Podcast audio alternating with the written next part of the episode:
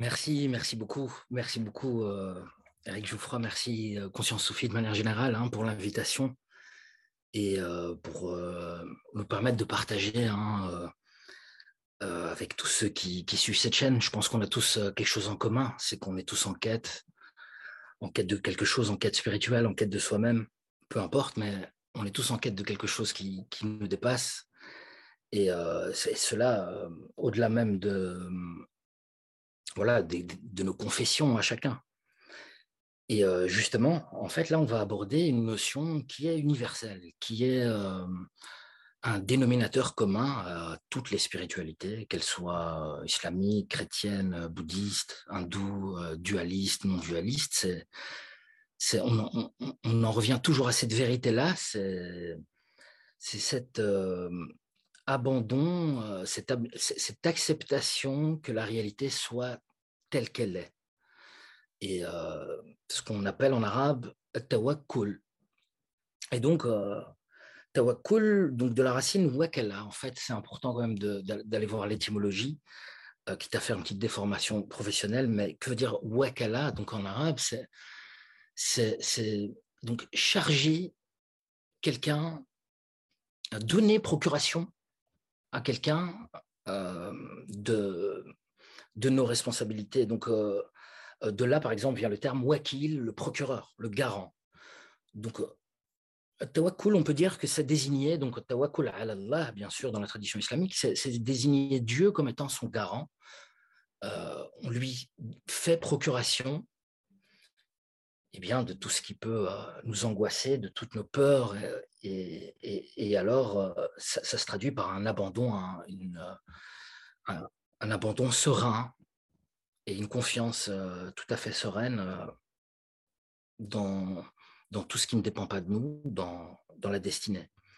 Et donc, euh, le cher Ahmad al-Alawi nous dit dans, dans, le livre qui est traduit par Sagesse Céleste en français, Al-Mawad al que sur ce sujet, la lecture d'un seul livre suffit pour tout, pour comprendre la notion du tawakkul, c'est de l'abandon de la volonté propre euh, de Ibn Ataylah al-Iskandari, le livre euh, donc traduit par de l'abandon de la volonté propre par M. Penaud. Euh, en arabe, il serait à propos du tawakkul et, et, Ibn Ataylah al-Iskandari est aussi connu pour ses sagesses. Et sagesse nous suffira en fait à, comprendre cette notion de tawakkul telle qu'on l'a définie, euh, notamment dans la tradition soufie. Cet aphorisme de Ibn Atayla dit Soulage ton âme, quelqu'un s'en charge déjà pour toi, alors laisse-le faire. Et donc, on est tous cheminants ou pas, c'est la volonté divine, épreuves, on est tous éprouvés, de nous, celles sur lesquelles on a prise, celles sur lesquelles on peut agir, et où il convient d'agir de Bil Ihsan de la manière, de la, de la manière la plus excellente qui soit. Mais il y a aussi les événements qui ne dépendent pas de nous, sur lesquels on n'a pas prise, sur lesquels on ne peut pas agir. Ça peut être une guerre, ça peut être une maladie, ça peut être une séparation, la perte d'un proche, que sais-je, la perte d'un emploi, un divorce il y a des événements qui ne dépendent pas de nous.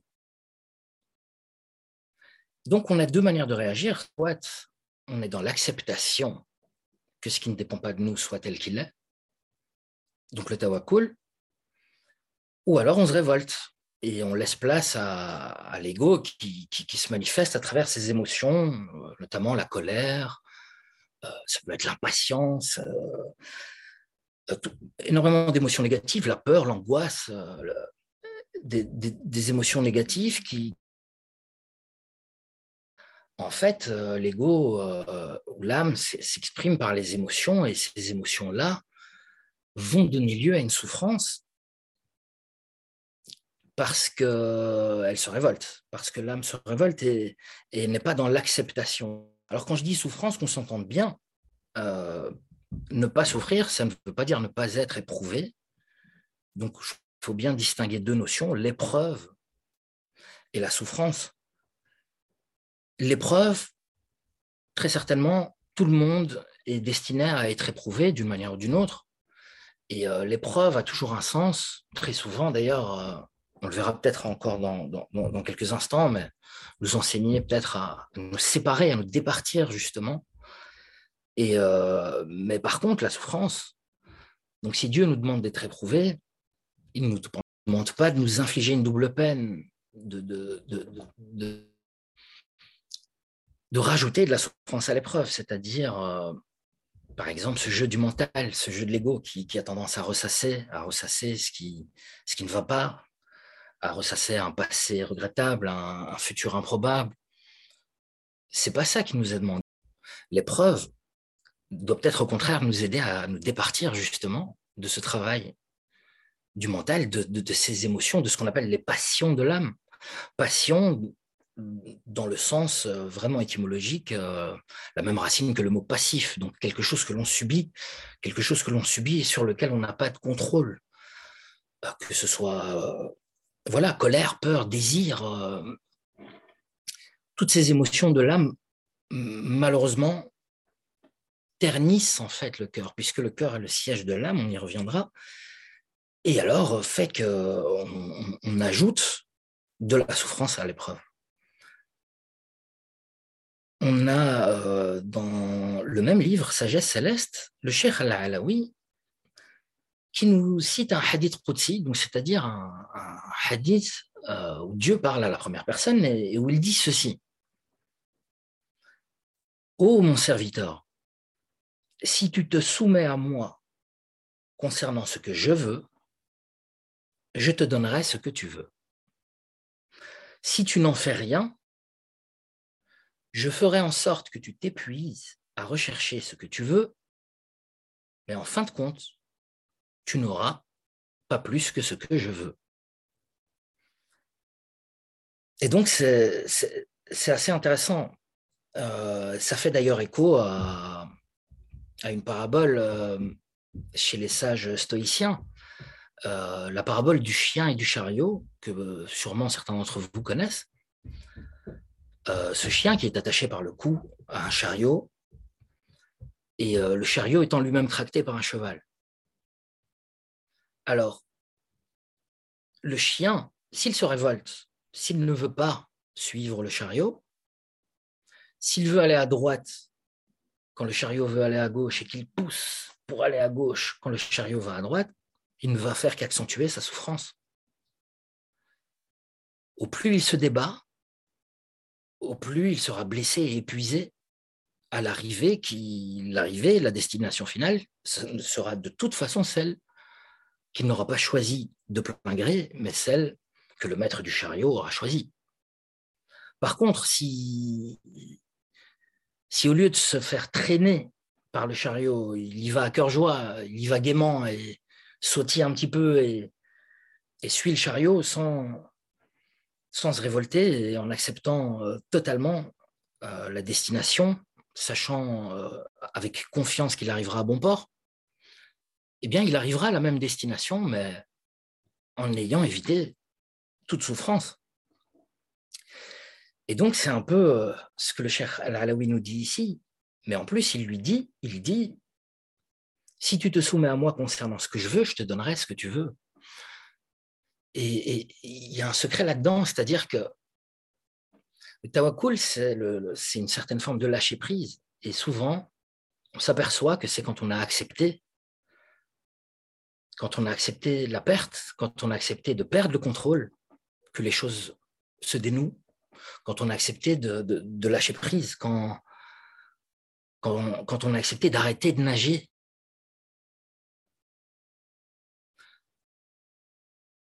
plus nager, laisser porter par le courant de manière confiante en sachant qu'on arrivera à bon port, quoi qu'il en soit. Le tawakkul, c'est un peu ça, c'est se lâcher prise.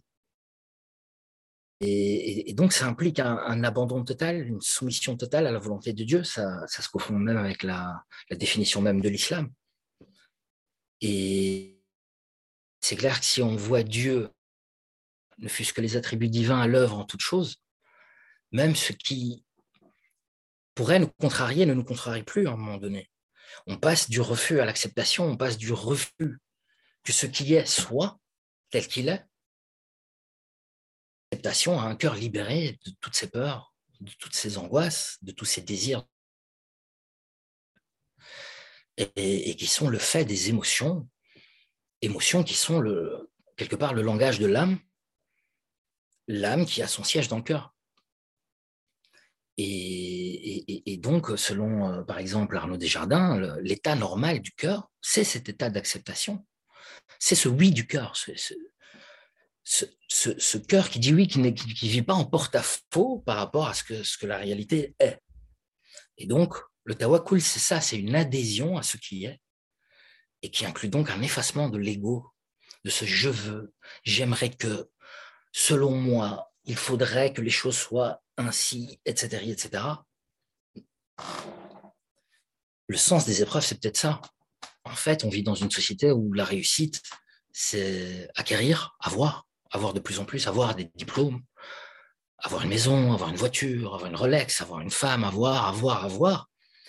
Et la spiritualité nous invite exactement à l'inverse, en fait, l'enseignement, très souvent, derrière les épreuves, c'est de nous apprendre petit à petit, de nous entraîner à nous départir, nous délester, nous apprendre à perdre en fait. Parce que tôt ou tard, la grande séparation, arrivera. Et est-ce qu'on l'acceptera avec un cœur, serein? Est-ce que on accepte de se départir même de sa propre identité à un moment donné? En étant confiant sur le fait que, comme disait Jésus, donnez-moi votre âme, elle vous sera rendue au centuple.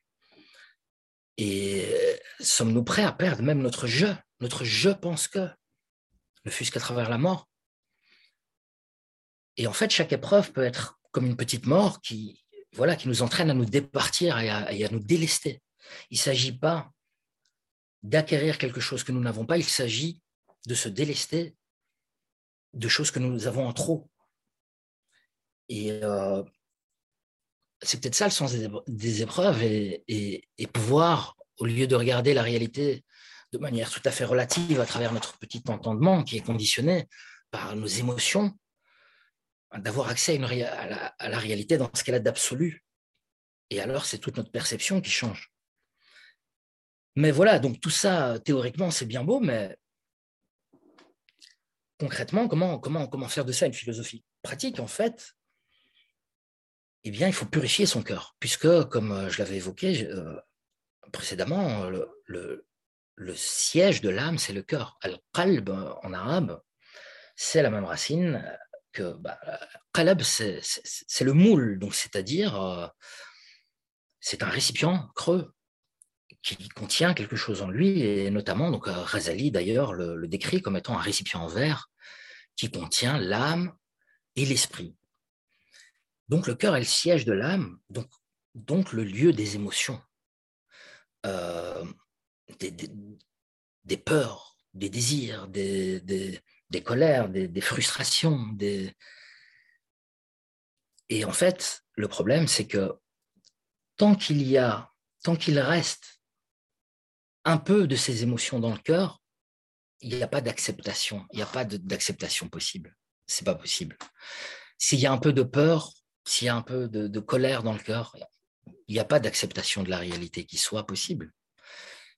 si le prophète disait, il suffit d'un atome d'orgueil pour que la foi disparaisse, on ne peut pas avoir une émotion négative et en même temps être dans l'acceptation, dans, la reddition, comme dirait Arnaud Desjardins, dans, dans l'acceptation que ce qui est soit si dans mon verre il y a un peu de boue, même si j'y mets de l'eau pure, l'eau sera, sera sale à, l'arrivée. Et donc il convient de purifier son cœur. Il convient de, purifier son âme. C'est tout l'objet même de la science qu'est le soufisme. Le soufisme n'est autre que la science de la purification de l'âme, purification du cœur. Donc c'est-à-dire purger en fait le cœur de, des passions euh, des passions de l'âme, des émotions négatives qui, altèrent notre perception de la réalité via le mental. Et euh, purifier euh, ces émotions, mais jusqu'aux racines conscientes et inconscientes de ces émotions. ça ne veut pas dire s'en débarrasser, que les choses soient claires. Hein. il, s'agit de ne plus être passif de ces émotions, c'est-à-dire de ne plus les subir, euh, mais au contraire, comme le sage, de s'en servir comme levier. Il peut arriver au sage d'avoir une colère, mais sa colère est saine et, et il garde toujours son égalité d'âme derrière sa colère. Il n'est plus l'objet de ses émotions. Il les maîtrise, il s'en sert comme levier. C'est ça le but, bien sûr. Et euh, voilà, le sage n'est pas l'objet du jeu de, de, la gratification ou de la frustration. Mais comment concrètement faire pour purifier son cœur, pour purifier son âme? Eh bien, dans le soufisme, évidemment, il y a une pratique centrale euh, qu'on appelle aussi le polissage du cœur d'ailleurs, qui est évidemment le dhikr. Le dhikr, euh, qui est euh, dhikr du verbe dakara, se souvenir. C'est ce souvenir constant du cœur de la présence de Dieu. On le traduit aussi par l'invocation. Et euh, effectivement, euh, c'est une pratique centrale. C'est une pratique centrale dont le but est précisément la purification du cœur. C'est un exercice du cœur, comme il y a des exercices physiques, comme il y a des exercices intellectuels. C'est un exercice du cœur. Alors, euh, c'est clair que ça semble moins évident d'exercer son cœur qu'exercer son corps, si je fais de la musculation, les résultats peuvent être évidents si, je suis assidu après un mois ou deux. Euh, si, j'étudie euh, plusieurs branches, je peux sortir avec plusieurs diplômes après quelques années d'études assidues. La purification du cœur, les résultats sont peut-être moins évidents, donc ça attire moins. Mais le dhikr produit effectivement des résultats. En fait, par la récitation de formules telles que La ilaha qui, est, considéré comme afdal ou dhikr, euh, le, plus, le, plus gracieux, le, préférable, la, préférable des invocations, euh, ou alors euh, la récitation évidemment de noms divins particuliers. Ces formules récitées par la langue doivent être goûtées par le cœur, en fait. En récitant ces formules, et donc, euh, l'occasion se présente pour nous ce soir, justement. Il importe de s'efforcer d'y faire participer le cœur. En fait, le but est d'arriver à un état de conscience où le cœur est en invocation. Plus seulement la langue, plus seulement l'intellect, le cœur. Les noms sont récités dans le cœur sans que la langue ait besoin de les réciter à un moment donné. Et euh, les passions de l'âme, à ce moment-là, ne voilent plus la lumière de l'esprit, qui, rappelons-le, est le cohabitant de l'âme dans le cœur. Et tout doucement, progressivement, la lumière de l'esprit irradie, le cœur ne voilant plus à travers le voile des émotions, à travers le voile de, de cette révolte par rapport à ce qui est, le cœur ne voile plus cette lumière irradiante de l'esprit et on s'identifie de moins en moins avec son ego, on fait de moins en moins corps avec lui, jusqu'à même le considérer comme un corps étranger et, réaliser. Et bon, euh, je tiens à préciser, tout ça, je ne l'ai pas encore vécu, j'aimerais bien, je chemine. Voilà, tout ça est décrit évidemment par Razali, par... mais voilà, on réalise à un moment donné, quand l'ego a beaucoup moins d'emprise, qu'il y a un autre centre de conscience qui prend le relais. Et cet autre centre de conscience qui prend le relais, ben, c'est la lumière de l'esprit. La lumière de l'esprit qui rayonne dans le cœur. Et, c'est ça la libération, c'est-à-dire euh, la, pacification totale, l'épanouissement total, l'acceptation que ce qui est est tel qu'il est parce que dans un état de bonheur et de béatitude. Et la béatitude, euh, c'est un sentiment d'amour. On ne parle pas là de quelque chose d'intellectuel, mais bien de quelque chose qui est dans le cœur. Ce sentiment d'être aimé inconditionnellement, ce, sentiment d'amour inconditionnel, c'est deux faces d'une même pièce, aimer et être aimé. C'est ce qu'on désire tous. Et eh bien, c'est pas dans la tête, c'est pas dans les pieds, c'est dans le cœur que ça se passe. Il s'agit véritablement d'amour. Et donc, on doit être dans l'acceptation, le tawakkul, l'acceptation. En fait, le lâcher prise, mais total, c'est-à-dire accepter même bah, que la vie apparaisse une fois la mort traversée. Et donc, je pense ici à une parabole, si ma mémoire est bonne, du cher Darqawi, de, ce chien assoiffé qu'il a vu dans le désert. Et donc, il y a un chien totalement assoiffé dans le désert qui, tout d'un coup, aperçoit une flaque d'eau. Et alors, il s'y jette, évidemment, euh, voulant s'abreuver, mais la première chose qu'il voit arrivant à la flaque d'eau, c'est son reflet. Ne sachant pas que c'est son reflet, il pense que c'est une bête euh, féroce qui lui montre les. Alors il fait demi-tour, parce que la peur est plus grande que sa soif. Et ainsi de suite. Il fait ce manège plusieurs fois. Il va vers la flaque d'eau pour s'abreuver, il a peur, il fait demi-tour, et il ne boit pas une goutte. Jusqu'au moment où, à deux doigts de la mort, résigné, acceptant même sa propre mort, se disant mort pour mort, quitte à mourir dans l'eau que de mourir de soif. Sa soif devenant plus forte que sa peur, il se jette à l'eau et c'est à ce moment-là seulement, après avoir accepté sa propre mort, qu'il prend enfin vie, qu'il réalise l'illusion de sa peur, l'illusion de ses émotions, et qu'il prenne enfin vie, qu'il goûte et qu'il s'abreuve. Et donc, euh, voilà, je vais, je vais conclure ici, je ne vais pas trop euh, euh, vous, vous encombrer, je vais juste terminer avec un poème du Cheikh Hadda Ben Tounes, qui est le successeur du Cheikh Ahmed Al-Alawi à Mostaganem. Et voilà, une traduction d'un poème très court que je me suis permis de, traduire en vers, et où voilà, ce, qui vient d'être évoqué, euh, d'après moi, s'y retrouve euh, à merveille. Le poème s'appelle Et il dit ceci C'est après ma mort que ma vie s'est adoucie. En cette étendue, j'ai vu la divine essence. Mes soleils irradiants et l'âme et l'esprit la vue de les chansons me dissolut au sens. Ce vin très immémorial, oui, j'en ai bu, en noyant tout créé dans la mer absolue. Dans la mer des saintes significations, je me suis caché à toute création. Impossible de me situer, de dire où, sauf au sein du vivant qui demeure partout. Mes voiles tombées, purifier ma boisson, j'ai vu mon aimé sans la moindre illusion. Voilà, je vais vous laisser euh, sur, ces, sur ces mots et donc euh, la veillée spirituelle euh, ou le dicte pardon va, va, va, commencer dans une minute. Merci beaucoup pour votre attention et pour votre écoute et à très bientôt, Inch'Allah. Salam alaikum.